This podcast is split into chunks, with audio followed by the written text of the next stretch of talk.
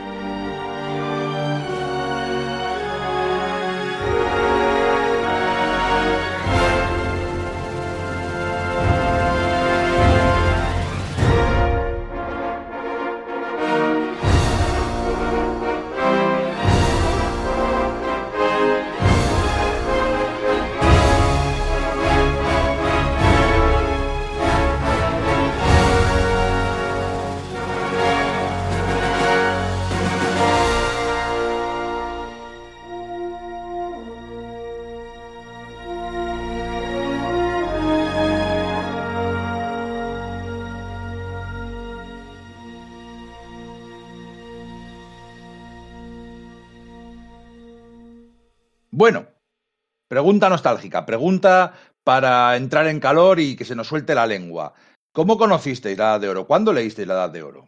Pues yo casualmente pasé por una librería especializada y vi el primer número en formato prestigio de, de, esta obra en inglés. Y entonces yo conocí a este tal James Robinson de casualidad, de haber leído un trabajo suyo que me había pillado también en inglés, junto a Matt Wagner, un número autoconclusivo en formato prestigio dedicado a Terminator, nada menos, que era así como muy extraño porque la, la parte central se abría una especie como de pop-up y salía emergente una Terminator montada en una, una, moto pegando tiros y tal. Y entonces me había gustado bastante ese TVO. Y al ver superhéroes de la Golden Age, eh, James Robinson y Paul Smith, dije, esto, me lo, esto se viene a casa seguro, ¿no? Es verdad que no era el Paul Smith de la, de la Patrulla X, pero era un Paul Smith igual de bueno que la Patrulla X, aunque con otro, con otro estilo, ¿no? Y he de decir que el color de, de Richard Dory le, sentió, le sentó muy, muy bien. Así que, bueno, pues traté de hacerme con los cuatro números de, de esa miniserie. Pues eso, pues, pues claro, cuando salió en 1993, has dicho, ¿verdad? Pues en 1993 fue cuando, cuando me hice con ella. Y fan desde entonces, desde, o sea, de verdad que uno de, mis, de mis cómics favoritos de, pues de DC y en general del género superheroico. Mi historia es paralela y, y, totalmente idéntica a la de Sergio, probablemente salvo que no la compramos en la misma librería, yo la compré en Granada y tú la comprarías en Madrid, pero por lo demás es la misma edición de 5, las mismas sensaciones y la verdad que yo a James Robinson no lo conocía, pero si aparecía el nombre de Paul Smith, a pesar del cambio de estilo, pero un cambio hecho a posta.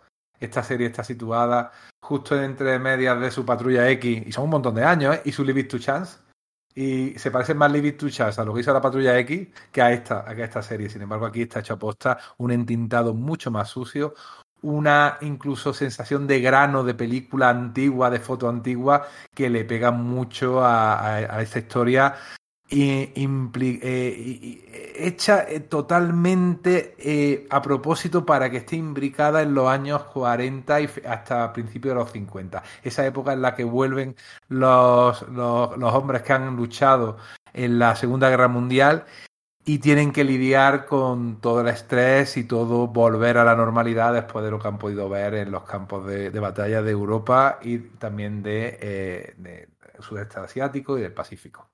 Es, muy, es muy interesante esa visión histórica porque de nuevo eh, consigue, igual que hacía Watchmen, meter la historia muy bien dentro del contexto político de la época.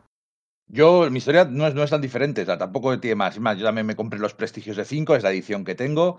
Creo que lo compré posteriormente, una vez que ya 5 había perdido los derechos, los encontré en una librería. Simplemente vi Paul Smith, que Paul Smith es el dibujante de mi etapa favorita de la Patrulla X y de también la saga de, los anuales de la anual aquel, la saga aquella con Alpha Flight en, en como con Loki y todo aquello. Sí, sí, que, era, que, que, no eran anuales, sino que era como que una miniserie, ¿verdad? Aunque luego sí. los anuales de Arthur Adams se suponía que era una continuación temática, ¿verdad? Súper chulos, súper chulos. Sí, eso hablaremos un día. O sea, tengo, sí. no, tengo cero dudas de que hablaremos un día de, de, de la patrulla que es de Paul Smith y de los anuales de Asgard. Lo dejamos para adelante, o sea, tomad nota porque seguro que es lo que vamos a hacer. Y, y, me, flipó desde entonces. Yo, curiosamente, no había leído Watchmen cuando leí Edad de Oro.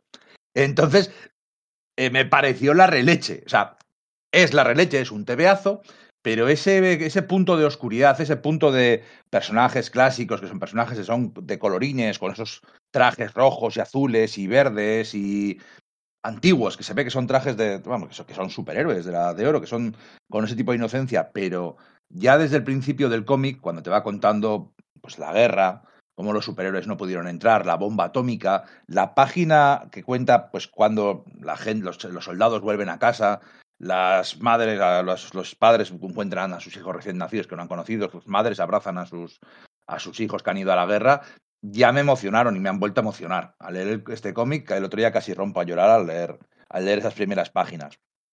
Y, y desde entonces he sido súper fan. Ha sido un cómic que lo he tenido muy, muy, o sea, muy top. Y el caso es que James Robinson, siempre que veo un cómic suyo, intento, le, le, doy una oportunidad, porque siempre quiero recuperar esa sensación y nunca más, ni siquiera en Starman, bueno, quizá, pero no, pero no, nunca, nunca más me ha gustado como me gusta en este cómic.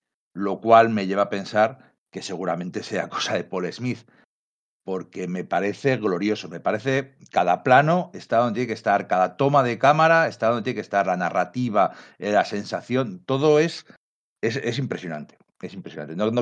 me, iba, me, iba, a poner a largar ya sobre ello. Pero bueno, oye, vamos a contar un poquitín. ¿Qué es la de oro? Para, porque la gente que nos esté escuchando y que no sepa de qué estamos hablando o no sepa el argumento, o bueno, simplemente vamos a recordarlo por coherencia narrativa. Eh, Enrique, cuéntanos un poquitín, la edad de oro. Como, como comentaba antes, la edad de oro empieza justo después del fin de la Segunda Guerra Mundial y está efectivamente muy, muy basado en las historias que de esos personajes de la Edad de Oro de los años 40, que DC tenía una plétora de personajes, bueno, había infinidad de editoriales y cada una tenía decenas de personajes. Y eh, justamente acaba la, Segunda Guerra Mundial y tienen estos personajes que volver a la normalidad. Entonces nos encontramos con que algunos personajes tienen una vida más o menos normal, pero la gran mayoría están muy, muy perjudicados. Tienen adicciones, tienen problemas con sus parejas, no saben eh, eh, meterse en la vida normal de su otra identidad, eh, tienen unos traumas bastante importantes y mira que la mayoría no han combatido en la Segunda Guerra Mundial, ni en Europa ni en el Pacífico, por un recurso que hizo, si no recuerdo mal, Roy Thomas, que se inventó lo de la lanza del destino, que era la lanza con la cual murió Jesucristo, bueno, el lanzazo que le dio Longino a Jesucristo antes de la muerte, para explicarlo con propiedad, que la tenía Hitler y que era usada para eh, repeler a la actividad de esos personajes superpoderosos. Es decir, si entraban en el área de influencia de la lanza, perdían los poderes y se convertían en humanos normales. Entonces, la actividad de esos personajes se circunscribía al territorio americano, eh, luchando contra villanos que atacaban el territorio americano o bien contra espías. Sí, era una explicación que dio James eh, Roy Thomas en su momento para por qué no fue la JSA y acabó la guerra en una tarde. Que es lo que hubieran podido hacer Green Lantern y Flash y, y Starman y toda esta gente. En una tarde hubiesen acabado con ello, ¿no? Eh, efectivamente, aquí James Robinson reconstruye esa explicación. La que dio Roy Thomas eh, era que, bueno, pues Hitler tenía la lanza del destino y utilizaba un ritual con el cual cualquier superhumano, en principio, de que tuviese propiedades mágicas y casi todos los super, superhéroes de aquella época tenían poderes mágicos y luego estaba Superman, que era vulnerable a la magia de en aquellos momentos, eh, caería bajo el control de Hitler. Por otra parte, eh, Toho tenía el Santo Grial sobre el cual habían hecho el, mismo ritual y, y, rodeaba todo el área de la Guerra del Pacífico, ¿no? Con lo cual ningún superhéroe o prácticamente ninguno podía entrar en, esa, en esas áreas, tan solo los tíos que no tienen superpoderes. Eso dejaba algunas cosas sin explicar, como por ejemplo, si Starman en realidad tenía poderes más o menos similares a los de en, cantidad a los de a los de Green Lantern, ¿por qué no entraba él? Él no debería afectar esa, ese, ese hechizo que hacía que, se, que los superhéroes fuesen parte, fuesen a, formar parte de las fuerzas del eje.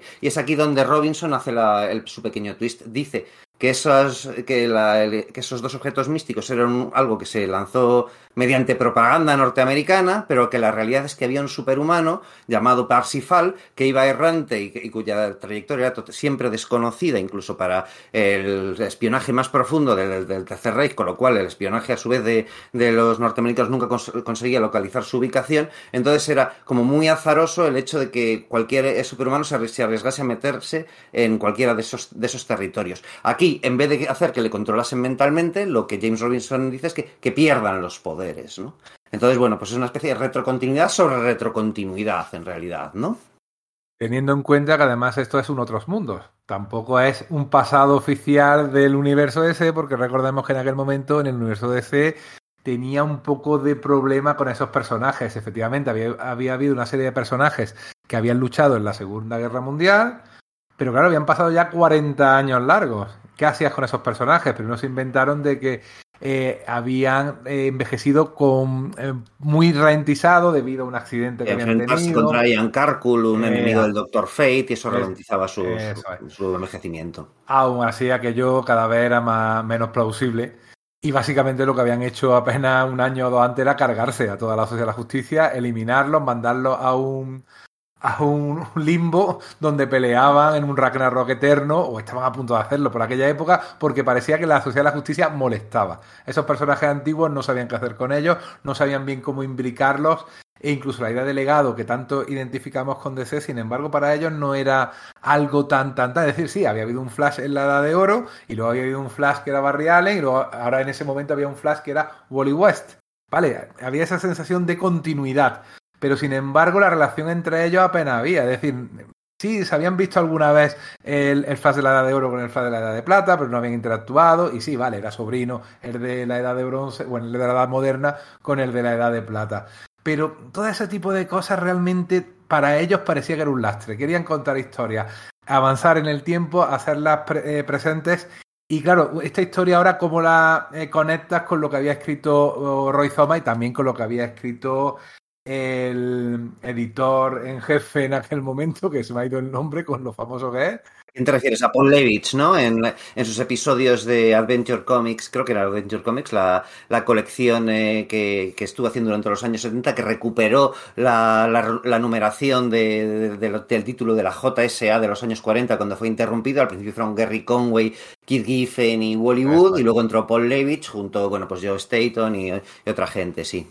En definitiva, había un pasado que no tenía, eh, no daba el más mínimo problema porque pasaba en Tierra 2 entonces, todo lo que tú quisieras meter en Tierra 2 no te daba ningún problema, pero en el momento en que tenías una única Tierra, todo lo que había pasado en Tierra 2, algunas cosas cuadraban, otras no cuadraban, y realmente era molesto. Y era la opinión que, o por lo menos la sensación que a mí me daba. Sí, o sea, era algo así como que Roy Thomas había hecho un gran esfuerzo para articular la disgregada continuidad de, de la Golden Age en, en, Tierra 2 y al unificarse todas las tierras después del evento cósmico que era Crisis en Tierras Infinitas, bueno, no había tierras paralelas, con lo cual se suponía uh -huh. que todo eso había sucedido en los años 40, pero claro, estaban esos problemas de no, pero el Superman, no existe un Superman de los años 40, solamente el vigente, en, o no existe un Batman de los años 40, solo el vigente, lo mismo con Wonder Woman. Con Wonder cual... Woman era todavía peor, porque ni siquiera había aparecido nada de plata, sino que acaba de aparecer eso en Legends es. en el 86. Eso es, eso es. 87, que hicimos hace poco un podcast de Legends. Entonces, claro, al final es una rémora. O sea, toda la historia no, no funciona y, y, Superman es el primer superhéroe, oficialmente. Pero claro, no es el primer superhéroe porque la JSA estuvo antes. Eh, ¿cómo, ¿Cómo cuadras eso? Igual que, que, Superman es el último superviviente de Krypton, pero luego hay otros 20 kryptonianos. O sea, son ese tipo de cosas que en la DC post-crisis no les gustaban, querían quedarse con el concepto básico. Y entonces. Eso perjudicó a series como, bueno, pues como eh, Infinity Inc., que era básicamente el legado de la Liga de la Justicia, o Young All Stars, que era la continuación del All Star Squadron de Roy Thomas, que era ese, ese megagrupo compuesto por todos los superiores de la Golden Age de DC, más los de Quality, más los de Faust, todos los que había ido comprando, DC, todas las de las compañías que DC había ido, había ido comprando durante los años, y bueno, pues la colección se había cancelado, pero se continuaba con una especie de, de spin-off de personajes juveniles. Entonces, eh, de repente se dan cuenta de que no, bueno, pues Roy Thomas hace un par de, de peripecias diciendo, pero el lugar de, de, Superman lo ocupa Iron Monroe, ¿no? Que es el hijo del gladiator de, de Philip Wyall. O me invento una primera Fury, ¿no? La, la esposa de Silver Scarab, para, para, decir, claro, es que esa era la que, que eh, había una madre suya que, que era la que, que estaba en, en, Young All Stars y que era, digamos, la que ocupaba el lugar de Wonder Woman. No acababa de funcionar y parece que DC en ese momento decidió, bueno, pues ir barriendo, echando el polvo debajo de la, de la alfombra y llevando, como bien ha dicho antes Enrique, a la JSA a una especie como de, de dimensión de bolsillo donde estarían enfrentados a un Ragnarok permanente y bueno, pues eh, mientras tanto, pues y, la... y, luego posteriormente, en el evento Hora Cero, que, que también tuvo que arreglar continuidad, cargar a, cargarse a varios de los miembros de la JSA. Eso eran, es, eran un, un, problema. Poquito, pero eso es casi simultáneo, yo creo. O sí, a eso voy. A, eso 93, voy. ¿verdad? Quiero, sí. decir, quiero decir que son, son un, un, problema. Pero bueno, entonces deciden darles esta, esta, esta, miniserie de cuatro prestigios, la Edad de Oro, de la que estamos hablando, y habíamos empezado a hablar de que estaba o no estaba en continuidad. No lo está. No puede estar. Pero tan porque, porque choca con varios. Bueno, a ver, es DC. La, cuando, curiosamente, cuando yo hablo de continuidad de DC, hablo de la continuidad de los años 2000, 2005, 2008, que es cuando DC llegó a tener una, una continuidad bien establecida eh, y luego ya después, pues ya, ¿qué más da? Porque lo arregla, lo cambian cada dos o tres años. Hay una historia muy curiosa sobre si entra en continuidad o no.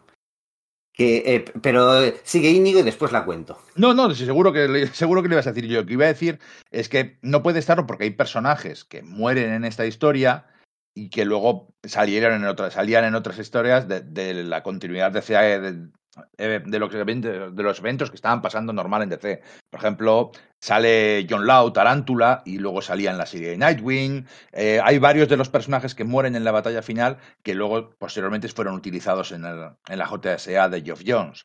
Entonces, no estaba en continuidad, pero guiño, guiño, tú y yo sabemos que sí. Es un poco como... Eh, la Edad de Oro y su continuación natural, que es la Nueva Frontera, eh, de la que también hicimos un podcast, de, Darwin Cook. Eh, tal como cuentan las historias, además es que los mismos cómics hacen que sean imposible que la Edad de Oro y la Nueva Frontera estén no en la, la continuidad actual, ni siquiera en la misma continuidad entre ellas. Pero eh, por narrativa, por historia, por el paso del tiempo, por cómo cuenta el final de la Edad de Oro una y el principio de la Edad de Plata la otra, narrativamente tiene todo el, sentido del mundo que la una vaya detrás de la otra. Yo, desde luego, en mi, estantería tengo la Edad de Oro y detrás la Nueva Frontera. Porque, porque tiene sentido. Porque de eso se trata, de, del final de esos personajes y el comienzo de los nuevos, ¿no? De la llegada a la Liga de la Justicia y todos estos. De hecho, la Edad de Oro acaba con un puntito de. con eso, de lo que iba a ser después la Edad de Plata, ¿no? Entonces, no está continuidad, pero digamos que un poco sí. La gracia es que en principio sí iba a estar en continuidad.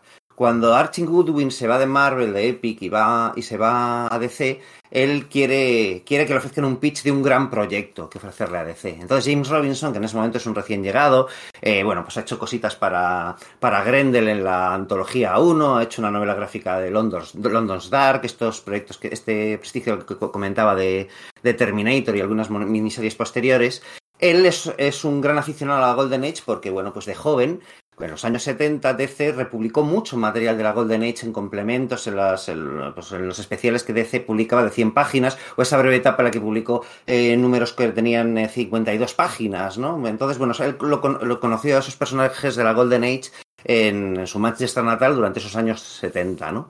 Entonces, cuando, cuando está tratando de meterse en el mercado norteamericano, le ofrece a Archie Goodwin una, un pitch, ¿no? Que es este decir, venga, vamos a contar qué pasó después de la Segunda Guerra Mundial con los personajes de la Golden Age vamos a tener claro eso, que bueno, pues no podemos utilizar ni a Superman, ni a Batman, ni Wonder Woman, porque no han, eh, la nueva continuidad de DC dice que no aparecieron entonces, pero en realidad no, es, no son tan importantes. El tío se relee los te, todos los TVOs que puede antiguos de la, de la, de la Sociedad de la Justicia y de, bueno, pues eh, otros títulos que por ahí se da cuenta de que al final Wonder Woman actuaba más que nada como secretaria y que Superman y Batman prácticamente no, no aparecían. Entonces lo que ofrece es un proyecto para contar en continuidad eh, de DC, para la nueva continuidad de qué es lo que sucedió con esos personajes. Lo que sucede es lo siguiente, que es que eh, claro, el final, el final de la, la, resolución final de la trama pasaba por el hecho de que, bueno, pues de que, de que el cerebro de Hitler fuese trasplantado a un, a un nuevo superhumano, ¿verdad? Y era spoiler, justo, spoiler, spoiler, spoiler. Si vamos a ir en modo full spoilers, en, yo creo que todo el tiempo se, se trata de eso, de hacer un, una autopsia de la obra, ¿no? no una, sí, sí, siempre, siempre, siempre, lo hacemos, siempre damos full spoilers, pero que el que estuviera oyendo esto sin el full spoiler, sin, sin pensarlo, te has cepillado el final, cabrón. Bueno, lo ha hecho antes Enrique, lo ha hecho antes sí, Enrique. Sí, sí, sí, hecho que salía de alguna manera el cerebro de Hitler, ¿no? Bien, el asunto es, el asunto es el siguiente, que es que eh, justo uno, un par de años antes había pasado una cosa muy curiosa, es que durante el, los, el evento llamado Armageddon 2001 se, se filtró a la prensa que, el, que, la identidad del misterioso villano llamado Monarca, que tenía que ser como el gran misterio de aquella, de aquella historia, ¿no? Y eh, cuando Archie Goodwin y, y James Robinson estaban haciendo el proyecto, se negaron a desvelarle a Mike Carlin, uno de los editores en jefe de, DC, cuál era el final de la historia, porque decían, es que si se lo contamos, esto seguro que, ves, que, se va a acabar filtrando. Por esto Archie Goodwin y Mike Carlin no debían tener muy buena relación. Y claro, si se, si se filtra el final, esa idea tan, tan sumamente pulp y digamos ahí eh, exagerada, ¿no? Tan, tan pasada de vueltas de que todo responde a que el cerebro de Hitler está trasplantado en uno de, en uno de los personajes, va a perder todo el impacto, porque la gracia no es que eso suceda, sino cómo sucede, ¿no? Cómo es contado. Entonces, pues decidieron no contárselo y Matt Carlin se puso nervioso y dijo, vale, pues es que si no me lo contáis, yo no puedo aprobar este proyecto. Así que lo que vamos a hacer es poner el sello de Elseworlds para que sea una, una para que no esté en continuidad. A ese sello había sido estrenado, no hacía demasiado, a partir del, creo que el Batman Holy Terror, no el de, no el de Frank Miller, sino el, el de Norman Fogel. El Batman, el Luz de Gas, ¿no? Luz de Gas fue el primero, pero, pero fue, fue, el que creó el sello, pero al ser el primero no tenía el sello. Pues se crea luz de gas y entonces se decide hacer el sello Elseworlds. Entonces el Qué, siguiente... qué listo es Sergio, es que me ense- aprendo todos los días cosas de él. Ah, bueno, no, es que es eso, es que yo recuerdo las portadas, ¿no? De esto, pero sí me lo compré en inglés en su día. Y entonces eh, creo que la de Al- Alan Brennert y Norm Breinvogel ya llevaba el, el sello, pero, lo, pero a, a Luz de Gas no lo tenía, ¿no? Era simplemente una historia alternativa, ¿no? Entonces, bueno, pues se, se estaba teniendo bastante predicamento y sobre todo con historias mm, pues sobre Batman. Se dice, bueno, pues este gran proyecto se puede meter dentro de la línea Elseworlds. Y bueno, pues en ese momento James Robinson en el fondo se sintió con las manos bastante desatadas porque tenía que cuadrar muchas cosas y al, ser un Elseworld dijo, bien, bueno, pues puedo permitirme algunas chorraditas y, y cambiar cosas, como por ejemplo que el Doctor Fate, lo poquito que aparezca, aparezca con la máscara de casco completo, cuando por cronología debería haber aparecido con el mentón al, mentón al aire, ¿no? Durante la Segunda Guerra Mundial no llevó el casco que, hacía que Naboo poseyese su conciencia, o algunas incorrecciones respecto a las apariciones de, de Canario Negro, que empezó a ser activo en la Sociedad de la Justicia a partir de 1947, o que Starman y No coincidiesen en la JSA, cosas por el estilo. Y de ese modo pudo restablecer un poco su, su, propia eh, cronología ahí, diciendo, vale, pues es autocontenida, ¿no? Para él, para él, él dice que, que, que, siempre ha escrito después para DC teniendo en cuenta que eso fuese canónica, y, eh, que, esa, historia fuese canónica. Y dice que hay varios autores que hacen lo mismo, pero efectivamente, por ejemplo, Geoff el que se llama muy bien, bueno, pues utilizó a Mr. América, ¿no? A, a- al Americomando en su, en su JSA, con lo cual es obvio que eso está totalmente desgajado de la continuidad. Es una obra que se supone autoconclusiva, ¿no? Sí. Bueno, de hecho. Geoff, Geoff Jones era muy fan, es, es muy fan de la de oro y dicen que una de sus grandes influencias para que se convirtiera en, en- en- en amante de la JSA y la relanzara y la, bueno, que, que de hecho, bueno, el que empezó a relanzarla de verdad fue fueron Robinson y Goyer y luego ya cogió el, el legado Jones, pero bueno, siempre hablamos de la JSA de Jones. Eh, es por lo que le gustó este cómic, por lo que le convenció de que se podían contar historias fuertes, historias potentes, historias modernas, historias de heroísmo, pero también historias oscuras, porque cuanto más oscuro está, más brillan los héroes, eh, fue, fue este cómic. Tanta influencia tiene que en Stargirl, la serie que de la cual el showrunner diríamos que es Geoff Jones, eh, ah, trabaja con el James Robinson. Y sabemos el montón de personajes de la Edad de Oro que, están, que han aparecido en las dos temporadas de esta serie y concretamente su creación o su versión de Starman eh, y el villano Sombra han, ido apareciendo por ahí de una manera u otra en la serie de Stargirl, así como otros muchos personajes de la Edad de Oro, porque los dos son unos flipados de esa época. Para mí, Robinson es curioso, pero quizás sea el menos inglés de los autores ingleses. O sea, yo mmm, nunca le veo ese estilo british que sí te puedes encontrar, obviamente en Morrison, obviamente en Moore, obviamente en Gaiman.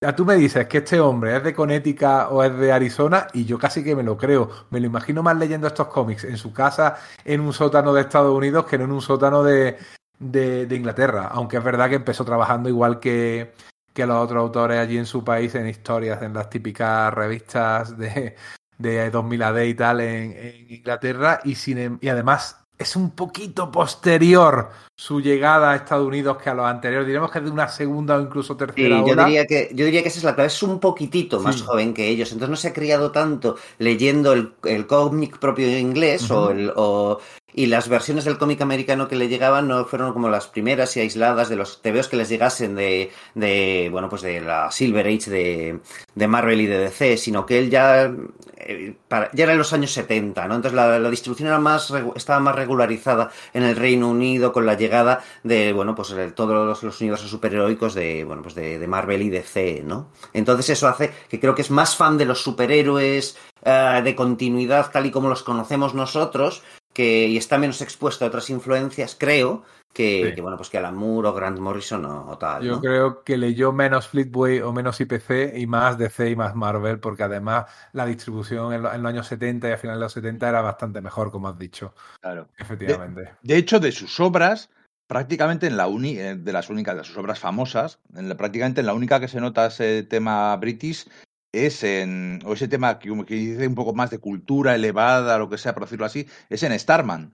Porque el resto de sus cómics, que sí, yo qué sé, pues los cuatro fantásticos, que sí, bueno, un poco quizá Airboy y tal, pero bueno, en general, sus, sus etapas de superhéroes son etapas de superhéroes muy canónicas. No tienen nada especial que diga, Sin embargo, Starman sí tenía el rollo aquel del coleccionismo, ciertas, bueno, ve- ve- veleidades artísticas, con Shade, con la ciudad, no sé qué, que estaba muy bien, pero a mí, fíjate lo que voy a decir, yo sé que para mucha gente va a ser un anatema y me vais a poner a parir, vos- para empezar vosotros dos. A mí, por, por leer Starman, me cae mal James Robinson. Porque sé, porque- porque sé que Jack Knight es James Robinson. Sí, es, un- es un, efectivamente, es un claro. trasunto suyo. Y Jack Knight era un puto idiota que merecía un tortazo a cara, a cara abierta. Era un, un chulo y un prepotente y un listillo que va, mira, mirad, miradme, miradme qué culto soy. Y que, y digo, es que tío, no te aguanto. Claro, pero a mí precisamente por eso me cae bien él, porque yo creo que él es consciente de cómo es y, y se plasma como un gilipollas en los teos, en ese en el que has dicho de Herboy, ojo, de 2016-2017, donde se hace un, donde ya esto, la metatextualidad ya es absoluta y él es uno de los personajes principales de la obra junto con el dibujante, y donde se pone a parir a sí mismo y sus muy cuestionables eh, pues reacciones vitales en general, ¿no? O sea, que le sirve un poco como de purga de toda la mierda que ha hecho, ¿no? Entonces, digamos, digamos, digamos que simpatizo con él precisamente por, joder, he sido un gilipollas. Bueno, me doy cuenta de que soy un gilipollas, ¿no? Entonces, sí, a mí sí me, sí me cae bien en ese, en ese aspecto. Luego le he leído declaraciones donde me ha caído rotundamente mal, ¿eh? Os lo, Es os que a eso voy, que, que es que es que cuando tú haces una entrevista, tiene que ser muy fácil dar unas respuestas más convencionales o hablar de cosas más normales sin, aunque lo seas, aunque seas un mierda o seas mala persona o lo que sea, sin quedar mal. No es tan difícil. Y yo cada vez que he leído una entrevista de, de James Robinson, le he visto un punto de, ay, mm", que a veces pasa, ¿eh? o quizás son cosas tuyas que un día lees una entrevista de alguien y no te gusta y hay un dibujante, nunca, nunca lo diré en público, pero hay un dibujante que leí una entrevista y a partir de aquella entrevista es que no le trago, es que ya no me gusta ni cómo dibuja, de antes de, antes de leerlo sí que me disgustaba. Y, y cada vez que leo otra entrevista con él digo, ves, si es que es malo, si es que... Pues con, pues con Robinson me pasa igual. Con. Robinson es como... "Mm, ah". Hay, hay que separar al autor de las entrevistas. El tema es ese que, bueno, que yo leí esta de, de Golden Age y más o menos al mismo tiempo que también leí eh, pues su Grendel eh, Cuatro Diablos, un infierno, creo recordar que era, que sí que me, me gustó muchísimo, ¿no? Estos números que digo de, de Terminator y a mí su Starman sí me gustó, ¿no? Quizás por el momento en el que se encontraba DC en esos momentos era el TVO que más me gustaba, el que como se publicó tan raro aquí en España, ¿no? Con cinco sacando unos cuantos tomos, en ese momento perdiendo la licencia, eh, después eh, otras editoriales, creo que Dolmen fue o Aleta, no recuerdo bien, quienes sacó un par de tomos, entonces era como una especie de santo grial para mí, ¿no? Entonces sí que le tengo mucho cariño a, a Starman, ¿no?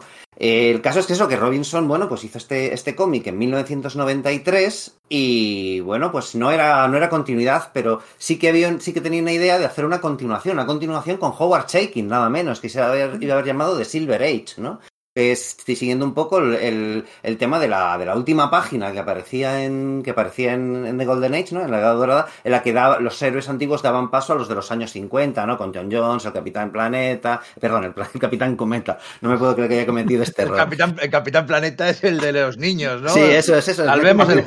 Pero lo, lo, peor de todo es que yo, yo soy ese fan del Capitán Cometa, ¿sabes? Off topic, off topic total. Si, si el Capitán Planeta saliera hoy en día, que son un niño negro, una china, un no sé qué, y que se juntan para defender el medio ambiente, le llamarían una serie woke y, ad adoctrinamiento de la... Sí, eso, lo harían sin duda. Ajá. Sería, parece como que muy avanzado para, para yo creo que desde principios de los, no, de los 90, ¿no? Cuando surge. Pero bueno, el caso es lo que Robinson sí que tenía idea de hacer una continuación dentro del mismo universo, ya tenía claro que no iba a ser la, la misma continuidad que la de DC, y si era haber presentado el proyecto junto a Howard Chaykin en 1996. Pero en 1996 se presenta el. DC tiene otro gran proyecto para presentar en Elseworlds que es Kingdom Come, ¿no? Entonces, bueno, pues digamos que lo aplaza. Y para cuando tiene intención de volver a lanzarlo, resulta que en 1998 Mark Waid ya ha lanzado su JLA Year One, ¿no? Y ve que en realidad su obra va a ser redundante, porque ya lo está haciendo bastante bien Mark Waid, ¿no? Y no te digo, y efectivamente él reconoce que, y ya en 2004, cuando, cuando Darwin Cook eh, lanza eh, DC de New Frontier, dice, es que no tiene ningún sentido que hagamos este proyecto, que lo retomemos, porque es que esta gente lo ha hecho mejor de lo que nosotros lo, hubiese, lo hubiésemos querido hacer, ¿no? Es una historia curiosa, con otros protagonistas, con, eh, con el Guardián Dorado, ¿no? Eh, Jim Harper, el, el, tipo este que creó Jack Kirby, algo así como el Capitán América, pero en policía, ¿sabéis? Del universo DC, sí. con John En su identidad normal, con Iris West, la, eh, futura eh, Iris Allen, ¿no? La esposa de, de, de, Barry Allen, siendo la periodista que lleva el hilo narrativo, etcétera. Y bueno, pues eh, igual que The Golden Age hablaba de cómo la cultura norteamericana sufrió en la, gran paranoia de la caza de brujas detrás del, en la caza del comunista y cómo, y, cómo eso afectó a, la misma sociedad por sí mismo, cómo enfermó el alma de, de esa sociedad. Bueno, pues de Silver Age hubiese hablado de las corrupciones gubernamentales durante la Guerra Fría en, en los años 50, ¿no? Yo creo que ese es el gran tema del, de, de Golden Age, ¿no? El, lo que decíais antes, ¿no? Que coge, utiliza superhéroes, ¿no? Cosas de, la, de, de, los cómics para como metáforas de, de sucesos reales que, que hubo en que, hubo en Estados Unidos. Es una especie como de pequeña postulado de historia, digamos, utilizando superhéroes y hablando de lo traumático que es esto, porque efectivamente la mayoría de los superhéroes no van a la Segunda Guerra Mundial, ¿no? Se quedan en casa, pero de alguna forma están hablando eso de cómo la gente que ha luchado por la libertad en los años 40, bueno, pues eh, al, volver se encuentran con que su mundo ha cambiado, algunos de ellos también cambia y abrazan posturas que serían quizás más, uh, más propias del, del, mal que acaban de combatir en los años 40, ¿no? Como, bueno, pues ese mal de alguna forma se infiltró, también el tema de, bueno, pues los científicos que después de la operación Paperclip pasaron a ser parte del gobierno estadounidense y como la NASA, pues al fondo está, eh, comienza pues eh, auspiciada por eh, Werner von Braun, ¿no? El ingeniero de cohetes, etcétera, ¿no? Sí, es un poco eso de lo que habla, ¿no? Hay un montón de detalles así, ¿no? Cuando se hacen la operación que va a convertir a, al, al, al, ayudante de, TNT, al Dinama, al este Dan Dunbar, le va a convertir, y dice, joder, no se fija ni en el, dice, el texto te dice, está tan emocionado que no se da cuenta casi ni del dolor que siente, ni de los acentos de los científicos. Y, luego hay un montón, hay, y es verdad que muchas veces que, que, habla con la metáfora del superhéroe, de cómo el gobierno quiere hacerle salir a la luz y revelar su identidad, pero muchas veces pasa de metáforas, va a, a través de Alan Scott, que es, un, que es el dueño de un periódico, eh, habla directamente sobre las listas negras, la caza de brujas, sobre cómo él se niega a, a dejar, a dejar tirado a los escritores, a sus escritores que han estado pues afiliados al Partido Comunista o han tenido eh, simpatías socialistas o han sido, pues bueno, digamos simplemente no de derechas. Y, y, como él lucha y le cuesta su emporio, le cuesta su cadena de, periódicos, el defenderlo y pues se deja un montón de dinero en la, en la defensa legal. Es, ahí es muy, muy explícito. También eh, explicita mucho la gente, la culpa del superviviente, de los que han luchado en la guerra y y han vuelto y como tienen, como muchos la ahogan el alcohol y como todos sus días de gloria, sus días que, eran horribles, la guerra y tal, sí, pero ahora ya están vacíos, ahora ya todo es, no, no, significa nada, intentan todo pues tirar adelante, pues bueno, algándole en la botella, eh, haciendo el tonto, eh, rompiendo sus, sus familias, porque, pues bueno, aunque saben que lo que está haciendo les llevan al desastre, pues van, lo, siguen haciendo, pues porque, por ejemplo, Orman, porque necesita el chute de adrenalina, o el chute de, bueno, sí, es literalmente un adicto, pues un, montón de personajes así que están todos muy tocados y están todos muy, muy dañados. Y de hecho, yo creo que todos son, en una medida u otra, unos adictos a su poder. Eh, han tenido eh, eh, una, una, misión muy clara, pero cuando ha acabado la guerra se ven que no tienen sentido en esta nueva sociedad que intenta reconstruirse y que realmente no les necesita. Porque desde ya, las cosas ya no son en blanco y negro como claro. las primeras páginas, sino que se, tiene, se han vuelto eh, grises y tienen problemas para adaptarse a esas tonalidades. Si te pones ¿verdad? personaje por personaje, pues tienes, por ejemplo, Starman. Pues Starman, que era un científico que tenía ese, ese cetro que le permitía eh, manejar una energía cósmica, pues se vuelve loco intentando encontrar una manera de optimizar mejor esa energía y se convierte en un ermitaño que vive en un observatorio eh, allí en medio de, de, una, de una montaña y realmente está desaliñado. Ves que huele mal. Es que está también dibujado que huele Como mal. Si Rorschach, ¿verdad? No recordaba Rorschach. Mucho. O, o, Hawkman, que también ha dejado su vida de superhéroe porque han encontrado su vida anterior, pero no su vida anterior a la guerra, sino su vida anterior a 3.000 años antes, cuando él era supuestamente, porque lo ha sabido mediante regresión hipnótica, me encanta esa parte, que él era un antiguo eh, faraón y entonces vive como un faraón, nos recuerda a Oximandias. Si te pones a rascar hay pequeños detallitos. El Sandman, por ejemplo, no sale o lo nombran apenas, pero ahí tienes a Atom, que es pequeñito y que luego te das cuenta por las conversaciones que tienen los demás que a todo el mundo les caía medio mal. Entendían que era un poco como un tío un poco payasete, un poco indiscreto, que no era alguien que te pudieras fiar de él y está un poco apartado en una oficina del ejército, allí sin saber qué hacer con su vida. Y precisamente eso es lo que el villano, que es el americomando, Tex Thompson, que supuestamente ha vuelto de la guerra después de matar a Hitler, pero realmente luego descubre que no, que él es un villano que tiene dentro, además, es que hay dos trasplantes de cerebro, que es la cosa. Él es el, primer supervillano de Superman. El Ultramanita fue realmente el primer supervillano con el que se enfrentó Superman alrededor del número 12-13 de Action Comics, porque hasta ese momento Superman se enfrentaba a gángster o a catástrofes naturales o, o acarreaba cosas que abusaban de su poder o ese tipo de cosas. hasta que de repente, por ejemplo, Wayne Hesworth le dijo a Joe Schuster y a Jerry Siegel, dijo, oye, mira, vamos a buscar un villano un poco más Fumanchu y crearon un científico loco calvo con un poquito de pelo por los lados que era preconizaba totalmente a Alex Luthor. Y que de hecho parecía más bien su primer Superman, aquel que habían sacado en 1934 o 36 en una especie como de pasquín, ¿no? Más que porque ese personaje también tenía más que nada poderes mentales, ¿no? Además eso, eh, James Robinson utiliza algo que había que, bueno, que había establecido Roy Thomas, ¿no? El hecho de que el Ultramanita se había trasplantado a su cerebro una actriz de Hollywood, Dolores Winters, ¿no? Y, bueno, pues eh, juega con ese tema de que el Ultramanita cambia de cerebro. ¿no? Nosotros normalmente le hemos conocido más por el cuerpo que tuvo de gorila albino, pero la gracia del personaje era eso, que iba cambiando. Era copito de nieve. Era sí, básicamente.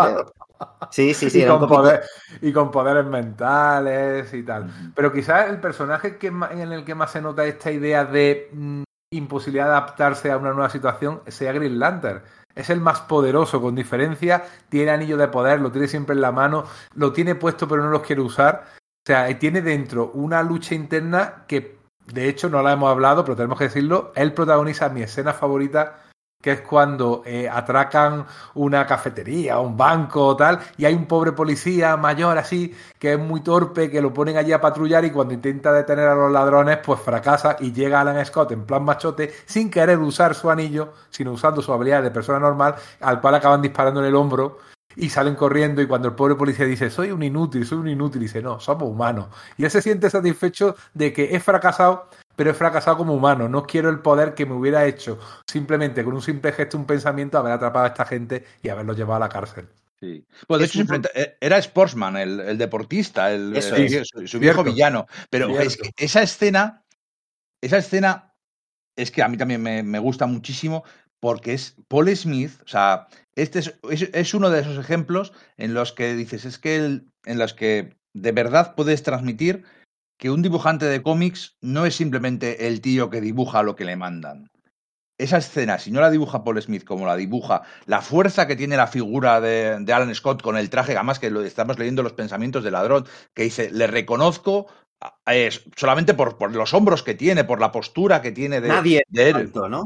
Nadie es tan alto, dice. Eh, eso es de puro cómic, de, cómo lo dibuja y cómo lo narra Paul Smith, te enamoras de esa escena. Eso nadie, ningún escritor puede escribirlo. Eso es narrativa, eso es Sí, de hecho, hay otra escena que es la de que cuando están persiguiendo a Manhunter, que va con Fat Fatman, le están persiguiendo los secuaces del, de Tex Thompson, del Ultramanita Americomando, ¿no?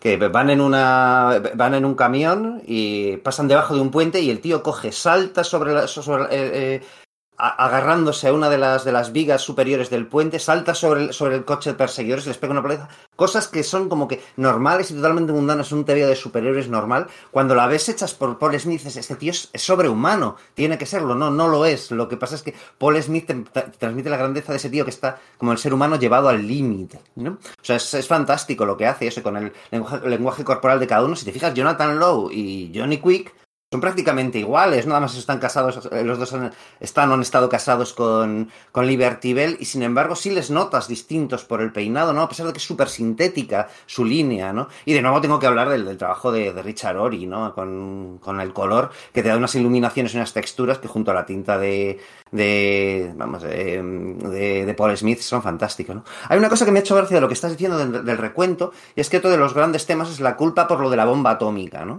Eh, una de las cosas que, Roy Thomas había establecido es que en, su All Star Squadron es que Green Lantern tiene una, una ensoñación en la que destruye una ciudad completa, ¿no? Por, pues, hipnotismo de un villano, lo típico, ¿no? Y entonces al final de ese episodio viene a decir las mismas palabras que, que Oppenheimer, ¿no? Eso de me he convertido en la muerte, destructor del mundo, ¿no? Como, bueno, pues eh, haciendo un presagio de lo que será el final de la, de la Segunda Guerra Mundial, ¿no? Y eso es lo que atenaza a Alan Scott, ¿no? Esa parte, digamos que sí, sí ha utilizado la continuidad de Roy Thomas, ¿no? Pero eso mismo también es lo que, lo que atenaza a Ted Knight, a Starman, ¿no? El hecho de que él ha participado en el proyecto Manhattan junto con Einstein para generar una forma de energía, etcétera, y entonces se siente responsable por ser parte del, del horror de Hiroshima y Nagasaki, ¿no? Entonces habla eso de los pecados de, de, de las potencias del bien, ¿no? Digamos, para, a la hora de, de de, de, combatir el mal, los males en los que cae, ¿no? Esas zonas grises de las que hablábamos antes. Eh, bueno, hemos hablado de las ediciones que tenemos, que, que, los tres tenemos la edición en cuatro, en cuatro prestigios de, de ediciones 5, pero eh, Planeta Agostini la publicó sí. y también la publicó ECC, como la JSA, la Edad de Oro. Y en, en, son las ediciones, la edición que más fácilmente se puede encontrar y yo recomiendo mucho el cómic, la verdad, ya estamos, por lo que estáis hablando, por lo que nos estáis oyendo, creo que, que transmitimos nuestro entusiasmo. Entonces, ¿dónde podéis comprar la de oro? Pues en, en Cómics Universal. Pero no solo puedes comprar la de Planeta, que es reciente, de edad 8 años, puedes comprar la de DC, que es todavía más reciente. Es que tienen la edición de 5. Y la edición de 5 yo la tengo aquí delante y no vean lo bien que ha aguantado estos casi 30 años que tiene. ¿eh? No se y no es de aquellos, hoja, de aquellos otoñales que sacó 5 algunos. No, no, estos aguantan. Encuadernación muy buena. Vamos, casi, casi, fíjate lo que voy a decir. Casi parece editado por Norma, que sabemos que siempre ha sido uno de los punto fuerte de Norma ha sido que ha encargado sus cómics a imprentas y a, fábricas muy, muy competentes que hacen que generalmente los cómics que editan sean muy sólidos y muy duraderos. Esta edición yo la tengo impoluta y además que seguro que nuestro amigo Universal Comics la tiene igual de impoluta. Que tú te quieres tu tumito porque la quieres tener de un tirón, pues tienes dos posibilidades. Ellos te la consiguen porque el fondo de armario que tiene Universal Comics en su tienda de Barcelona y que pone a disposición de todo el mundo mediante su página web. Eso poca, poca librerías de este país la tienen. Entonces hay un chollo que hay que aprovechar. ¿eh? Yo, a ver, siempre una de las cosas que nos hacen mucha gracia y que nos enorgullecen es cuando alguno de nuestros amigos eh, pone ya me han fastidiado otra vez esta gente de sala de peligro, ya me voy a tener que comprar otro cómic. Porque parece ser que somos casi influencers, cosa que yo jamás pensé que pudiéramos ser cuando empezamos con el podcast. Pero mira, este cómic te lo recomendamos desde Sala de Peligro en la edición que sea, te lo compras como tú quieras, pero te lo recomendamos fuertemente porque merece muchísimo la pena. Y lo puedes encontrar en Universal Comics, tienda y web, sin ningún tipo de problema. A partir de 50 euros el envío es gratuito en territorio peninsular. Y bueno, pues eso, nada que juntes cuatro cosas. Es que lo tienes servido en casa enseguida, ¿eh? Yo de verdad que los últimos pedidos que he hecho me he quedado flipado de, de lo rápido que, que, han aparecido, ¿no? Ahí en, en, la, en, la, puerta de mi casa, ¿no? Entonces, es una, un servicio totalmente recomendado desde aquí, efectivamente. Iba a preguntaros por vuestras escenas, perdón, por vuestras escenas favoritas. No sé si en Enrique te tienes a la de Alan Scott. Me quedo con ella. Vale. ¿Y tú, Sergio? Yo me voy a quedar con otra de Alan Scott, que es esa en la que él se está planteando qué hacer, ¿no? Al final del tercer tomo, ¿no? Los superiores ya han descubierto, porque han encontrado los diarios del Ultramanita, han descubierto cuál es el pastel, pero él todavía no. Entonces, en las últimas páginas ya está siendo totalmente presionado por el JUAC, ¿no? El Comité de Actividades Antiamericanas, estos, ¿no? Eh, estos, ¿no? Entonces, él ya no sabe qué hacer y está como que o sea, se niega a utilizar su anillo porque su responsabilidad moral le dice que si unas personas como los que decidieron tirar la bomba atómica cometieron un error moral de ese tipo eh, y aniquilaron tantas personas, él que tiene un poder muchísimo mayor que la bomba atómica, ¿qué errores puede cometer? ¿no? Y se niega a tomarlo. Y entonces hay unas últimas viñetas en, en, silencio y sobre todo la última página en la que él está simplemente de brazos cruzados ponderando qué hacer y está sonando su teléfono. Entonces, claro, está sonando ring, ring, ring, ring y claro, ring en, en, en, inglés es anillo y además la onomatopeya está puesta en verde, rojo y amarillo, que son los colores de su traje, ¿no? La respuesta a su problema es acudir a, a, de nuevo a su identidad superheroica y coger e ir a luchar contra los malos. En, en, el último número a desvelar el, el, el complot de, de, ese cerebro de Hitler trasplantado al, cuer, al, cuer, al cuerpo del pobre Dan Dynamite y al cuerpo del, y el cerebro del Ultramanita trasplantado al cuerpo de, de, Tex Thompson. Que es curioso porque Tex Thompson, claro, dices, joder, es que es un personaje que debe ser súper secundario y muy desconocido. Y algo de eso hay con todos los personajes que hay aquí, ¿no? Robinson no elige a la JSA para contar esta historia que parece que hubiese sido lo natural. No, él elige los personajes que le gustaron de pequeño de esos complementos de DC Comics, ¿no? De hecho está ahí el Capitán Triunfo, que el Capitán Triunfo ni siquiera era de DC, era de Quality, de los mismos que estos que la Bomba Humana, el Rayo, el Cóndor, ¿no? Estos de los los luchadores por la libertad, ¿no? Entonces, ¿por qué elegir a Tex Thompson como el, el, gran superhéroe americano, ¿no? Bueno, pues aparte de lo del Americomando y porque editorialmente se justificaba muy bien que efectivamente el personaje había empezado luchando contra el crimen y luego en la, en la Golden Age y luego pasa al, al pues eso, a luchar en, la, en, en Europa, eh, claro, es que Tex Thompson, el, América, el Americomando, había aparecido en Action Comics 1, el mismo número en el que había aparecido Superman por primera vez. Había sido también partícipe del, de la aparición del género superheroico, ¿no? Entonces, de esa forma, tiene esa especie como de, bueno, conexión extraña, ¿no? Oh, mira, yo sabía eso. Sí, sí, sí. Bueno, bastante. Oye, no, no, no, me había dado cuenta que lo, lo de Ring, Ring. Que, que... Sí, yo, a mí me encantó esa escena de decir, ¡ah, qué chulo! No sé, sí, sí, sí. Supongo que porque me lo leí en prestigio a prestigio, eh, mes a mes, o el tiempo que, que tardé en, en, conseguirlos. Entonces, claro, me lo leía varias veces al mes hasta que conseguí el siguiente. Entonces le, le, te, le sacas todo el jugo, ¿no? Sí, sí, es el final del tercer número. Yo debo confesar que efectivamente tampoco me había dado cuenta, me ha volado la cabeza, pero entiendo por qué te diste cuenta, porque seguro que lo leíste en inglés. Lo leí si en, inglés. inglés. en inglés. Ring, ring ya no te suena tanto no te voy a decir, decirlo. Ring, ring, ah, anillo, anillo, porque yo creo que si llevas la carrerilla de leer en inglés, ya todo lo entiendes de otra manera. Claro. Bueno, pues te, te tengo que decir que sí y que no. Porque lo que me pasó fue lo siguiente, y esto me da paso para hablar de la otra gran tienda de cabecera que siempre recomendamos aquí en Sala de Peligro. Yo los dos primeros números de The Golden Age me los compré en inglés, ¿vale? Pero, eh, porque los, los, traían a mi librería habitual, pero no hacía el pedido, no hacía el preview y me perdí los dos siguientes, ¿vale? Así que me tuve que esperar y los dos siguientes, el, el 3 y el 4, por tanto el 3 me lo leí en castellano, me los compré en la edición de 5, pasó mucho tiempo, ¿no? Esto no me hubiese pasado si hubiese estado, al, si hubiese tenido en esos momentos, pues a Radar Comics, ¿no? Y hubiese podido, pues a través de internet, pues en su página web, ya sabéis, eh, radarcomics.com, pues el eh, conseguir, bueno, pues hacerte todo el pedido del, del previous mes a mes, conseguir todos, bueno, pues esos tomos antiguos, etcétera, que puedes conseguir, eh, hay, que tienen, bueno, pues si Artist Edition y tal, pero sobre todo eso, el tema de el pedido de todo el cómic norteamericano que sale cada mes, que antes tenías que irte, bueno, pues a la librería, coger el tochazo, rellenarlo, etcétera, aquí simplemente desde casa, con un par de clics, marcas exactamente lo que quieres que te traigan. Eh, tienen su tienda física, ya sabéis, en, en Madrid, en, Malasaña, ¿no? Pero bueno, su servicio de venta por correo funciona también espléndidamente a partir de 20 euros, de nuevo, en toda la península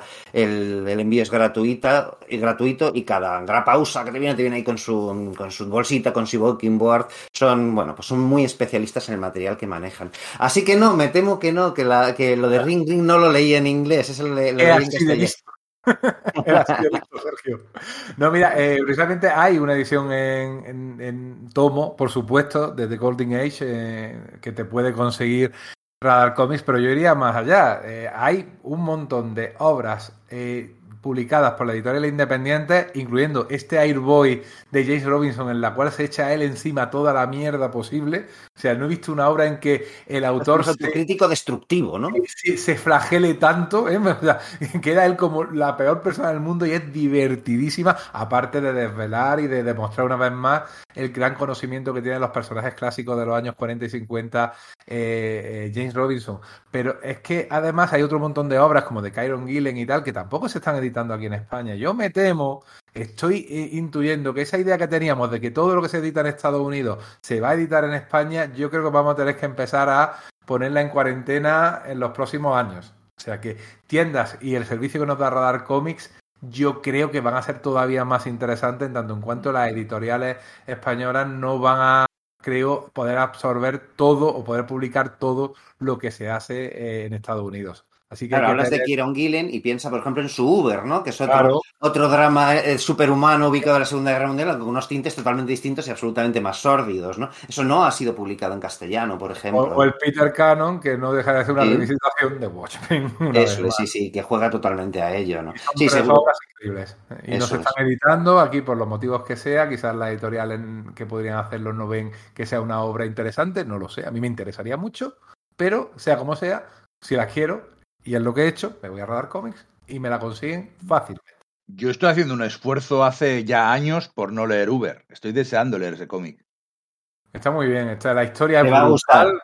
Él no gustar, tiene. Sé, concepciones. sé- sé sí, que, sé que me va a gustar. Es que sé que me El va a dibujo gustar. es bastante tosco. Es malo, el dibujo es malo, vamos a, vamos a decirlo claro, sí, sí. Pero de verdad que lo que te da Gillen ahí es. Es, o sea, es, te Es que a mí Gillen me enamora siempre, excepto cuando se pone adolescente. Cuando se pone es adolescente, adolescente, rebelde, no? no- ya, ya sé que este no- eh, eh, cuando se pone a ese rollo rebelde joven, joven rebelde no me interesa especialmente, pero todo lo demás me parece, es que, bueno, no me interesa a mí, pero es un guionista extraordinario.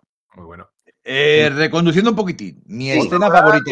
Inglés, ¿eh? Este sí se le nota que es muy inglés. ¿eh? Sí, y, y tanto que se le nota. Entonces. modernito, pero inglés. ¿eh? Eso, ¿cuál es tu escena favorita, Íñigo? Eh, pues mi escena, a ver, yo siempre he dicho que mi escena favorita es la, la gran revelación, ¿no? Eh, el gran momento, o sea, primero cuando te dicen que es, claro, que son dos revelaciones, una en el número 3 y otra en el número 4. En el número 3, que Miss América lee los, los, los diarios que tiene Tex Thompson y descubre que es el, Ultraman, el Ultramanita. Entonces, eh, esa escena voy a volver ahora a ella. La gran revelación es la del cuarto número, después de ah, la, tensión, cómo va acumulando tensión y construyendo tensión, a cómo delante del Congreso va, se, se, se quita la máscara a Tex Thompson y entonces también quitan que el, que el este realmente es Hitler. Y eso es como ¡pum! La primera vez que lo lees te salta a la cara y te choca y dices, ¡hostia! Si además todo estaba más o menos ahí. O sea, una vez que lo sabes y vuelves a releer la obra, es como muy obvio. Pero hasta que no lo lees, no caes en ello. Y eso es muy difícil de hacer en un cómic. Me parece los misterios y mantener, eh, eh, mantener los secretos en los cómics y que luego todo sea obvio en retrospectiva, me parece algo magnífico. O sea, en cualquier, en cualquier tipo de obra, pero hacerlo bien, una revelación de esas, es muy difícil y es muy satisfactorio cuando se hace muy bien. Y esa ha sido siempre mi escena favorita. Pero en esta relectura, el momento en que, bueno, que, que Miss América descubre el diario y va pues a casa de. va donde. Aigres, ¿no? Sí, sí, La tigresa ¿no? Y. Paula, ¿no? Que Sí, está, que está pasando el, el fin de semana ahí el Capitán Triunfo. o el Capitán Triunfo. Y va ahí con todo el maquillaje corrido, haber llorado y tal, y, haber- y luego pues se lo cuentan a los demás. Y luego están, y el número siguiente, es un momento durísimo, porque dice, "Oh, me está gustando con el, con el Ultramanita. Pero en el cuarto número ya se van juntado unos cuantos personajes, y está Hawkman, y está no sé qué. Y dice, no, no, es que Miss América ha vuelto a casa para seguir fingiendo. Y dice, "Joder, y yo pensaba que tenía valor. O sea, la, heroína de verdad es ella la que tiene que volver para seguir con la pantomima, con la, con la charada y que no lo descubran y dar el callo de verdad, que bueno, luego al final acaba sacrificándose para. porque cree que ella es la que debe dar el. Eh, dar paso a la revelación y eso le cuesta la vida. Eh, me parece durísimo y, Sí. y lo que transmite es, es, es impresionante. Es muy curioso, ¿no? Como en esta obra apenas se pone énfasis en los personajes femeninos, es decir, no son los narradores, pero luego los dos personajes femeninos son los fundamentales para la resolución de la trama. Miss América, que además es un personaje que también era como que muy de segunda, de hecho había otra Miss América en Marvel en los años 40, ¿no? Eh, la, la había tratado de utilizar Roy Thomas para cubrir el, el papel de Wonder Woman en el All Star Squadron como, como secretaria, ¿no? Y aquí efectivamente es la que da la clave para la resolución del misterio. Pero es que luego la victoria sobre ese eh, Hitler con ese eh, trasplantado un cuerpo, el cuerpo superpoderoso de, de Dynamite, a pesar de que la prensa prefiere asignárselo al Capitán Cometa, en el fondo la da eh, Liberty Bell, ¿no? Que era la protagonista de, lo, de- una de las grandes protagonistas del All Star Squadron de Roy Thomas, cuando utiliza la- el, pues el cetro cósmico de, de Ted Knight para atravesar su cuerpo. Y el propio eh, Johnny Quick, que es un poco el gran narrador de la historia, le reconoce eso y dice, "Jo, es que no le han dado ni siquiera ese mérito, ¿no? A, a su ex esposa. Y es la que verdaderamente da la clave para vencerlo. Que todos han contribuido a eso, ¿no? Porque todos han estado en la batalla y le han cansado. Y está esa escena que también me parece maravillosa, ¿no? De están vencidos los superiores, eh, hay, claro, han venido cientos ahí a- delante de de Washington, ¿no? Y el Dynamite, el Dynaman este los está barriendo y hay una montaña de cadáveres de ellos, ¿no? Y de ahí sale Hawkman, que ha sido vencido un rato, un rato antes y vuelve a lanzarse al aire a luchar contra él y dice, como cuando era un guerrero, cuando en, en el antiguo Egipto, ¿no? Eso también parece una escena de, de, que la épica la marca de una forma bestial, no son solamente las interacciones de personajes o las metáforas políticas y al hablar de un momento eh, clave de la historia de Estados Unidos, sino que lo que es la épica superheroica, las peleas, están muy bien hechas. Porque también el intercambio de golpes entre Green Lantern y, y Dynamite es, es, bestial, ¿no? Es el, el, Dynamite. Y Dynamite, pues claro, como le vence? Con, dándole con un árbol, que es que es una hostia gigantesca y que tiene todo el sentido del mundo porque, bueno, pues el anillo de Green Lantern no funciona contra la madera, ¿no? O cuando le arranca las alas a Hawkman. Eso es. Brutal, esa viñeta es brutalísima. De hecho, eh, eh, lo iba a comentar, me, te me has adelantado felizmente Perdona. porque efectivamente, no, no, para nada, al revés. Eh, los personajes femeninos son pocos como corresponde a la época. O sea, había bastantes personajes femeninos en la, en la Edad de Oro, pero los masculinos eran, triplicaban, cuadruplicaban y quintuplicaban. Pero la, la importancia que les da la, la, el ancla moral, aparte de Alan Scott, de toda esta historia, es Liberty Bell. O sea, es una persona que a lo mejor tiene poca vista con sus relaciones personales, porque se divorcia de un hombre que no te das cuenta que a lo mejor está absorbido por su trabajo, que es Jesse Quick o Jesse Chambers, ¿no? Que, Johnny, Johnny, Jesse. Johnny, John, exactamente, Johnny Jesse era la efectivamente, que te da la, la segunda Liberty Bell, además. Sí. Eh, coge y, y, está absorbido por su trabajo. Me encanta que sea montador de, de, de, noticias, verlo allí con la película intentando montar, viendo qué pega bien con qué, porque esa parte del cine a mí me fascina. Y sin embargo, su matrimonio no ha ido bien. Y sin embargo se llevan muy bien, se despiden, cuando se divorcian se despiden un, con un beso. Y se va con un tío que físicamente es casi igual. Y sin embargo es un venido a menos un personaje, creo que este tarántula era de Charlton, era de Quality. No, de este, Quality. Este, este, creo que era de DC, ¿vale? De DC, no, ¿verdad? No, no, no, no, puedes tener razón porque el Yo creo que, tenía, sea de, tenía el mismo de traje que el Sandman de uh, cuando cambiaron el traje a Sandman, Joe Simon sí. y, y, y Jack Kirby en los años 40, que en vez de llevar la máscara de gas y el sombrero, llevaba un traje amarillo y, de, y, con máscara púrpura. Claro, el tarántula este de los años 40 llevaba el mismo traje. Entonces, cuando se integra en la misma continuidad Roy Thomas y Jerry Ordway, se lo cambian a ese traje tan chulo negro y marrón. Así que sí, sí tienes razón, perdona. Era de, era de Quality y, y, es un mediocre, es un mediocre además que, que intenta eh, salir de su mediocridad y cada vez se hunde más. Y claro, su siguiente paso es intentar agredirla, pero como ella es mucho mejor superheroína que él y es mucha más persona que él, le hace una llave de judo y lo revienta contra el suelo, lo deja ahí tirado y en ese momento, hombre, no me, no, mi, mi lado aliado, diríamos que se levantó y aplaudió porque dice, sí, es que eso, eso es, un lo que, que, le merece. Eso, no es un TVO que pase el test, el test de Bechdel, es cierto, ¿no? Los, no hay personajes femeninos que hablen eh, entre ellos más que para hablar de, o de la situación o, del, o, de, o de otro hombre, pero en el que los personajes femeninos son enormemente fuertes, o sea, son clave para la, la, resolución de la trama. También está eso, Tigres, ¿no? La, la, chica esta que es una antigua villana, que viene a ser, al final es como una especie como de, de Catwoman, ¿no? O algo por el estilo, pero que, joder, es que se enfrenta ella sola a Robotman, ¿no? Que a mí Robotman ahí me flipó. Ese Robotman ahí de, de los años 40 y tal, que, que, ha, que haya decidido abandonar esa lucha para reivindicar su lado humano y ya es como estoy cansado, soy un robot. Y resulta que es que, no, eh, al contrario que los seres a los que ha engañado Tex Thompson, él sabe desde un principio que tanto Hitler como, como el Ultramanita están en el cerebro de, de Dynaman y, del, de, y de Tex Thompson. Es como, no, no, me da igual, porque es que yo ya renuncio del todo a mi libre albedrío. Estoy cansado de parecer humano, quiero ser un robot, como había hecho Roy Thomas en los últimos episodios del All Star Squadron. Es que le falta decir exterminar, exterminar sí, para de ser el personaje típico robótico sin ningún tipo de sentimiento. Hay una escena en la cual hay una especie de como de velada eh, con, los, con los políticos de Washington y le dice, oye, muévete un poco, que te estás ahí hecho una estatua metálica, di algo. Y el tío, me da igual, me quedo en mi rincón y no quiero hablar con nadie porque a mí esto me viene ya, me sobra. Cuando se lo dice, se lo dice en muy malos modos. En ese momento sí. que todavía no sabes que es el ultrahumanita, dices, joder, ¿Sabes qué chungo, chungo, ¿no? ¿Sabes qué sí, chungo? Porque, porque, ves que ha vuelto de la guerra aparentemente hecho un ultraderechista, Eso anticomunista, es. que además es el de los pocos personajes que realmente sale reforzado de la guerra y recibe honores porque supuestamente mató a Hitler en esta continuidad, o por lo menos él así lo cuenta.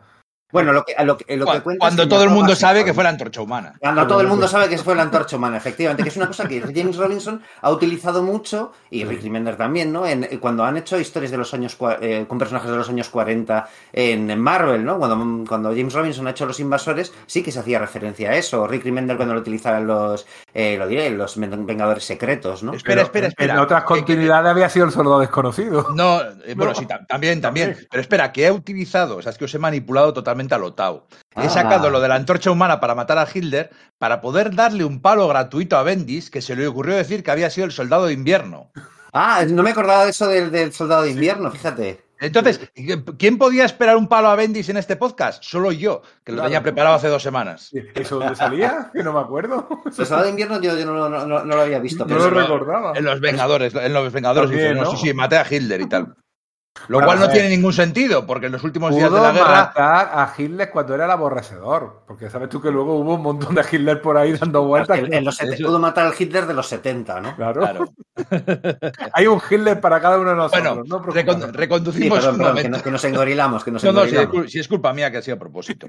Eh, hay un momento también del cuarto número, habéis hablado de la pelea del cuarto número, que es que a mí me vuelve loco. Esa, esa pelea final en la que todo, todo confluye, todo colapsa y, y hay por todas partes contadas como nadie, porque Paul Smith es acojonante como narra.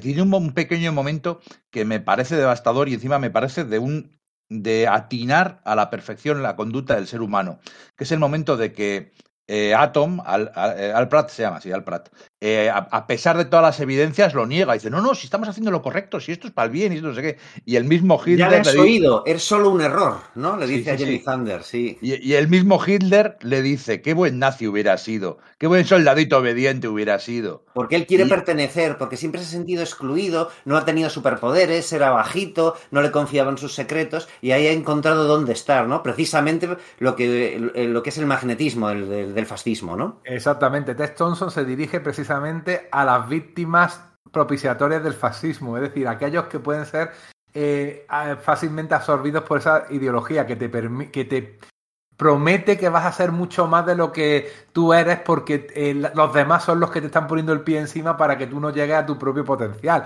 Tenemos a Al Pratt que además es bajito, aunque sea súper fuerte, pero es bajito y efectivamente parece ser que es ninguneado, siempre ha sido ninguneado, tanto su faceta de superhéroe como su faceta de militar. Tenemos al propio Robotman, que lo que deja de ser es un desclasado total, que está aparte, que es, diríamos, el tipo de personaje que está programado para obedecer. Es decir, es el tipo de persona que un régimen totalitario es el que quiere. Y luego tenemos a Johnny Thunder, que no hemos olvidado de él, que es otro personaje del cual todo el mundo se ríe, que es un chiste que tiene probablemente el ser más poderoso del universo como mascota y sin embargo no es capaz de, utilizarlo.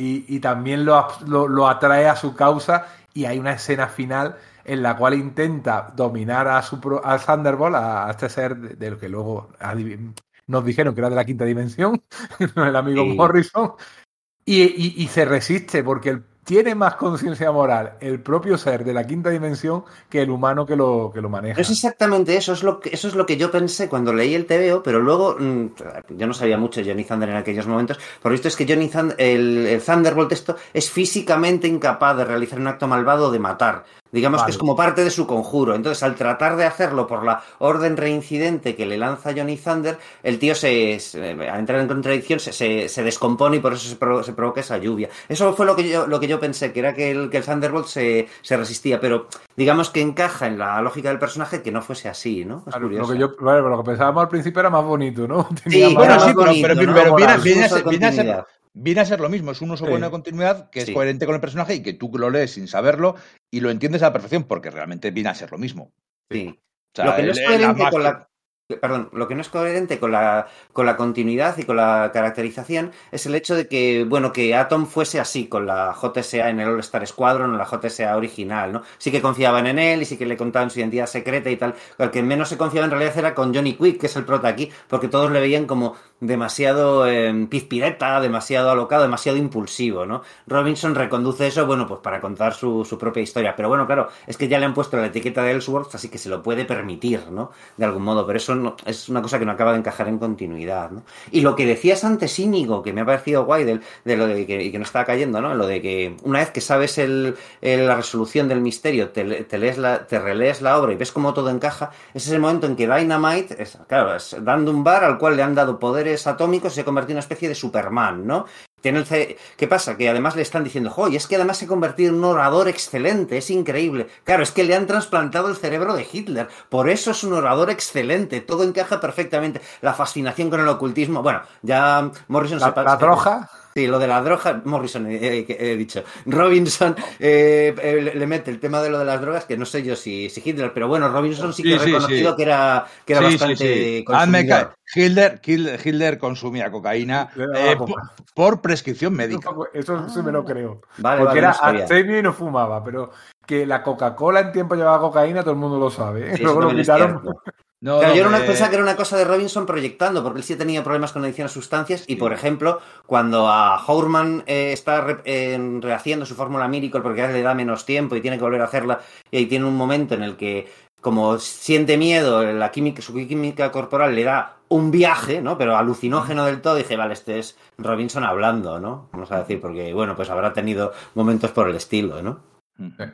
Pues sí, sí, efectivamente, eh, Hitler eh, en algún momento tuvo momentos eh, de bajón y tuvo problemas. Y cuando yo creo que en la caída de Stalin, aquí momento friki, eh, esto es un podcast de cómics y el momento friki es hablar de la Segunda Guerra Mundial. Eh, creo que fue la caída de Stalingrado, le dio un bajón muy gordo y tuvo muy mala pinta y su médico le dio cocaína punta pala porque venía a la celebra, una celebración grande y le sacaron ahí, le ponían de bonito y de venga a, pasar por allí a levantar a las tropas.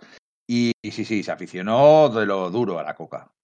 Mira, no sabía. Otra cosa que es, eh, cogiendo este hilo de depresiones de gente del mundo real que son eh, reflejadas en el cómic, en este cómic en concreto, yo no sabía que si recordáis hay un, cuando Tex Thompson está ascendiendo en el Senado y toda la leche, hay un senador que le, que le está haciendo competencia, que se ríe de él por decir que, que eres eso de que los superiores no puedan ser utilizados, no hubiesen podido ser utilizados en la, en la Segunda Guerra Mundial cuando todo el mundo sabe que, que, que Roosevelt lo prohibió, etcétera. Entonces Robotman coge y mata a ese tío, haciéndolo parecer por un, eh, parecer por un suicidio en un hospital. Pues resulta que ese tío era real y que era un senador real, que fue el primer tío que tuvo el, el cargo de secretario de, de defensa en, en la política estadounidense y que efectivamente al final de sus días estuvo, tu- sufrió una depresión, se recluyó en un, en un hospital y se suicidó, aunque cuando Vale. no parecía que, que su depresión fuese tan fuerte. ¿no? Robinson utiliza esos hechos históricos y lo que dice, no, lo que pasa es que Robotman lo mató por encargo de, del Americomando, ¿no? De Tex Thompson. Lo que aprende uno con vosotros. Ese, ese detalle no lo, no lo sabía. Oye, Yo lo he descubierto esta mañana, ¿eh? Yo no lo sabía, he sido documentándome diciendo, ostras, qué,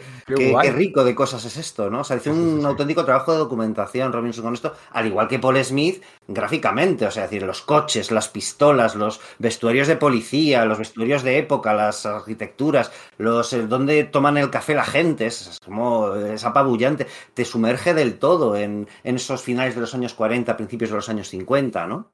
Y la narrativa tan buena que tiene, hasta en detalles muy tontos. Cuando van a hacerle, claro, a ver, todo esto se descubre en parte, no lo hemos hablado de uno de los Manhunters de Paul Kirk, que Sí. conoce, conoce, pero está totalmente traumatizado porque Tex Thompson era un- su mejor amigo y descubrió justo el momento en el cual le estaban ya trasplantando el cerebro del, del, human- del huma- ultrahumanita y se quedó súper traumatizado y con lagunas de memoria que durante toda la, la saga, toda la historia, intenta, intenta, pero no consigue. Va viendo imágenes muy simbólicas de una águila que está siendo destripada, pero realmente él no entiende lo que es eso. Encima sabe que le están persiguiendo por algo que él sabe, pero no sabe qué es. No sabe lo que le está persiguiendo los, los, los acólitos de, de Ted Thompson, ¿no? De la- del ultrahumanita. La gracia que tiene esto es que cuando llega a, a Hawkman, llegan a él y le dicen, oye, tú que practicas la regresión hipnótica, ¿por qué no hipnotizas a este tío para que nos cuente su pasado, a ver si lo conseguimos? Y ves que está vestido de, egipcio, de faraón, con una copa en la mano, y de primeras piensa que se estaba tomando pues su copón de, de algo. Pero no, no, ves que en la siguiente viñeta el que se está bebiendo esa copa se ve muy pequeñito, pero se ve, es el Manhunter.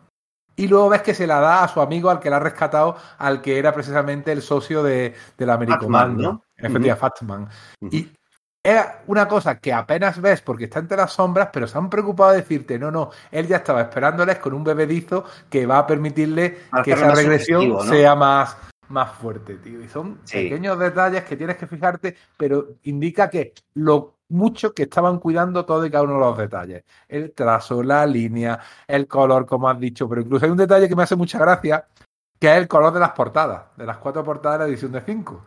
Sí. La primera es negra pero las siguientes son los colores de la bandera americana. Sí. Lo que no acabo de entender es por qué no ponen la última, que es el momento más chungo de toda la historia, ¿no? Ponen la primera, la negra, como diciendo, mira qué mal está todo después de la Segunda Guerra Mundial, ¿no? Yo creo que incluso ahí hay una cierta intención narrativa, incluso en esa tontería de, del color de la, de la edición. Sí, no sé si a lo mejor su idea era decir, vale, vamos, de hecho las primeras páginas son en blanco y negro, estamos, tiramos del negro al blanco sí. y negro y luego al color, y luego quieras que no, aunque el, el final de la historia, pues bueno, claro, este, toda, esa, toda esa masacre que hace Dynamite, se, de Dynaman, se, se, descubre todo lo que hay y tal, al final hay un alito de esperanza, ¿no? Porque está este tema de que el Capitán Cometa, que fue un superhéroe en un tiempo en el que no había superhéroes en el mundo real, los cómics reales, ¿no? Los superhéroes ya habían pasado de moda a finales de los años, a finales de los años 40, a principios de los años 50, pero Carmina Infantino y no sé si Julie Schwartz, no recuerdo quién, quiénes eran, sí que estaban haciendo esta historia de este personaje que era un mutante antes de los mutantes de Marvel, ¿no? Y bueno, pues eh, surgió precisamente eso en 1950, ¿no? Entonces, cuando acaba todo, la última página te dice, no, bueno, pero es que va a haber una obra, una era más gloriosa después de la nuestra, ¿no? En la que pues, se ve ya a Aquaman, a Hal Jordan y a toda esta gente. Sí, sí, sí. Claro, y cuando tú pones los cuatro tomos en, en, la estantería, siguiendo con lo que estaba diciendo antes, ves un tomo rojo, otro tomo azul, otro tomo blanco, un tomo negro. Esto para las personas que tienen TOC, no me quiero acordar de nadie. Hola Pedro, te queremos, aunque no esté aquí con nosotros. Esto tiene que ser un sufrimiento, ¿eh? Pero a mí me encanta. A mí sí. me encanta porque le da todavía una patina más de cuidado, una patina más de decirte, esto es un producto que hemos hecho para que lo disfrutes y todo tiene sentido. El tipo de letra, el logotipo e incluso esa cosa de, utilizar distintos colores para las portadas. Hemos llegado hasta aquí. Creo que hemos hablado bastante del tema. Creo que hemos desgranado bastante todos los conceptos. Yo creo que es una obra para, para disfrutar, eh, para, para, para, ver el paso de los años, cómo te va contando, cómo sucede, cómo se transforma esa América y cómo viven los personajes. Pero bueno, es un cómic que, yo, que, yo, siempre he recomendado mucho. Es un cómic además que he regalado mucho. Eh, hay, una, hay alguna edición, yo creo que hay una edición. En, bueno, la última edición de CC la he regalado al menos dos o tres veces. La última se la regalé a un amigo. Hola, José Emi, ¿qué tal? Y me dijo, jo, pues voy a oír vuestro podcast sobre, sobre la de oro. Y dije, no, pues no tenemos ningún podcast de la, de oro. Hay de, hay de, de, New Frontier, no sé qué. Dijo, oh, pues qué pena, ya lo hubiera oído. Entonces os dije, vamos a hacer un podcast de la Edad de Oro. Así que te lo dedico, Josemi. Y en el momento en que nos lo, nos lo propusiste, yo creo que saltamos, ¿verdad? O sea, ah, pues bien. Sí, yo no, yo no era no era consciente de ello y es, y es, que es eso, es uno de los TVOs que como que siempre tengo presente en, en, mi cabeza porque realmente me... Vamos, a día de hoy lo sigo disfrutando, el releerlo hoy por hoy, hoy por hoy ha sido, bueno, estos últimos días ha sido maravilloso. Así que gracias a ti, Íñigo, y gracias también a Josemi por, por catalizar que esto, se, que esto se, eh, sucediese. Que un saludo también para ti, Josemi. Bueno, aceptamos, aceptamos peticiones ¿eh? para podcast, o sea, pero bueno, peticiones pagadas pagadas. O sea, oye, por este podcast, este cómic valía 550 pesetas el primero y 575 el, tercer, el segundo, tercero y cuarto. Así que por 550 pesetas, como decía en el 1, 2, 3, aceptamos peticiones. Bueno, Enrique, Sergio y oyentes, hasta aquí hemos llegado. Ha sido un podcast corto, pero simpático. Creo que hemos ido al grano y yo por lo menos me lo he pasado muy bien. Sí, sí, sí. Yo lo he disfrutado porque además a veces, tengo que confesarlo, cuando preparamos los podcasts hay cosas que tienes que leerte, que sufres un montón, que además son muy extensas, que dicen, todo esto me tengo que leer ahora, por Dios, que tengo ahí cosas que compré hace dos meses que todavía no he leído, pero no, en este caso, eh, tengo que volver a agradecerle a Josemi y tú y a ti que le haya hecho caso, Íñigo, por haber leído esta obra porque me ha vuelto a volar la cabeza. Sí, efectivamente, o sea, releerla siempre. Yo me la suelo releer relativamente a menudo, pero lo que no había hecho nunca era investigar la intrahistoria, ¿no? De curioso, ¿no? Es un tema que me gusta mucho y me gustan todas estas fricadas, y el tener la oportunidad de ella y descubrir, pues, alguna de las cosillas que, que bueno, que, que, hemos contado por aquí, de verdad que ha sido fantástico el, el encontrarme de una forma tan cálida con ella. Así que, bueno, pues muchas gracias por, por bueno, pues por la, por la sugerencia. Qué guay hablar de, pues de nuevo de TVOs con vosotros. Y un abrazo, chicos. Un abrazo, oyentes. Esto es Sala de Peligro y esperamos que, a diferencia de Tex Thompson, hayáis sobrevivido a la experiencia.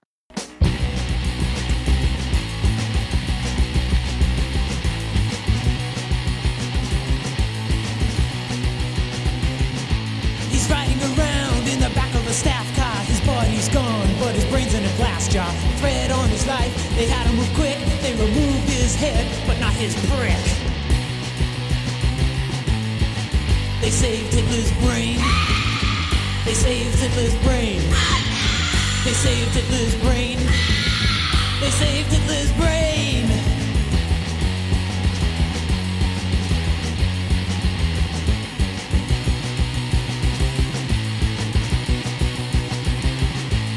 Life-giving liquids keep his brain alive He shouts to the driver and he says, let's go! He doesn't comb his hair but it looks real neat. He's ruling the world from the back seat. They saved Hitler's brain. They saved Hitler's brain. They saved Hitler's brain. They saved Hitler's brain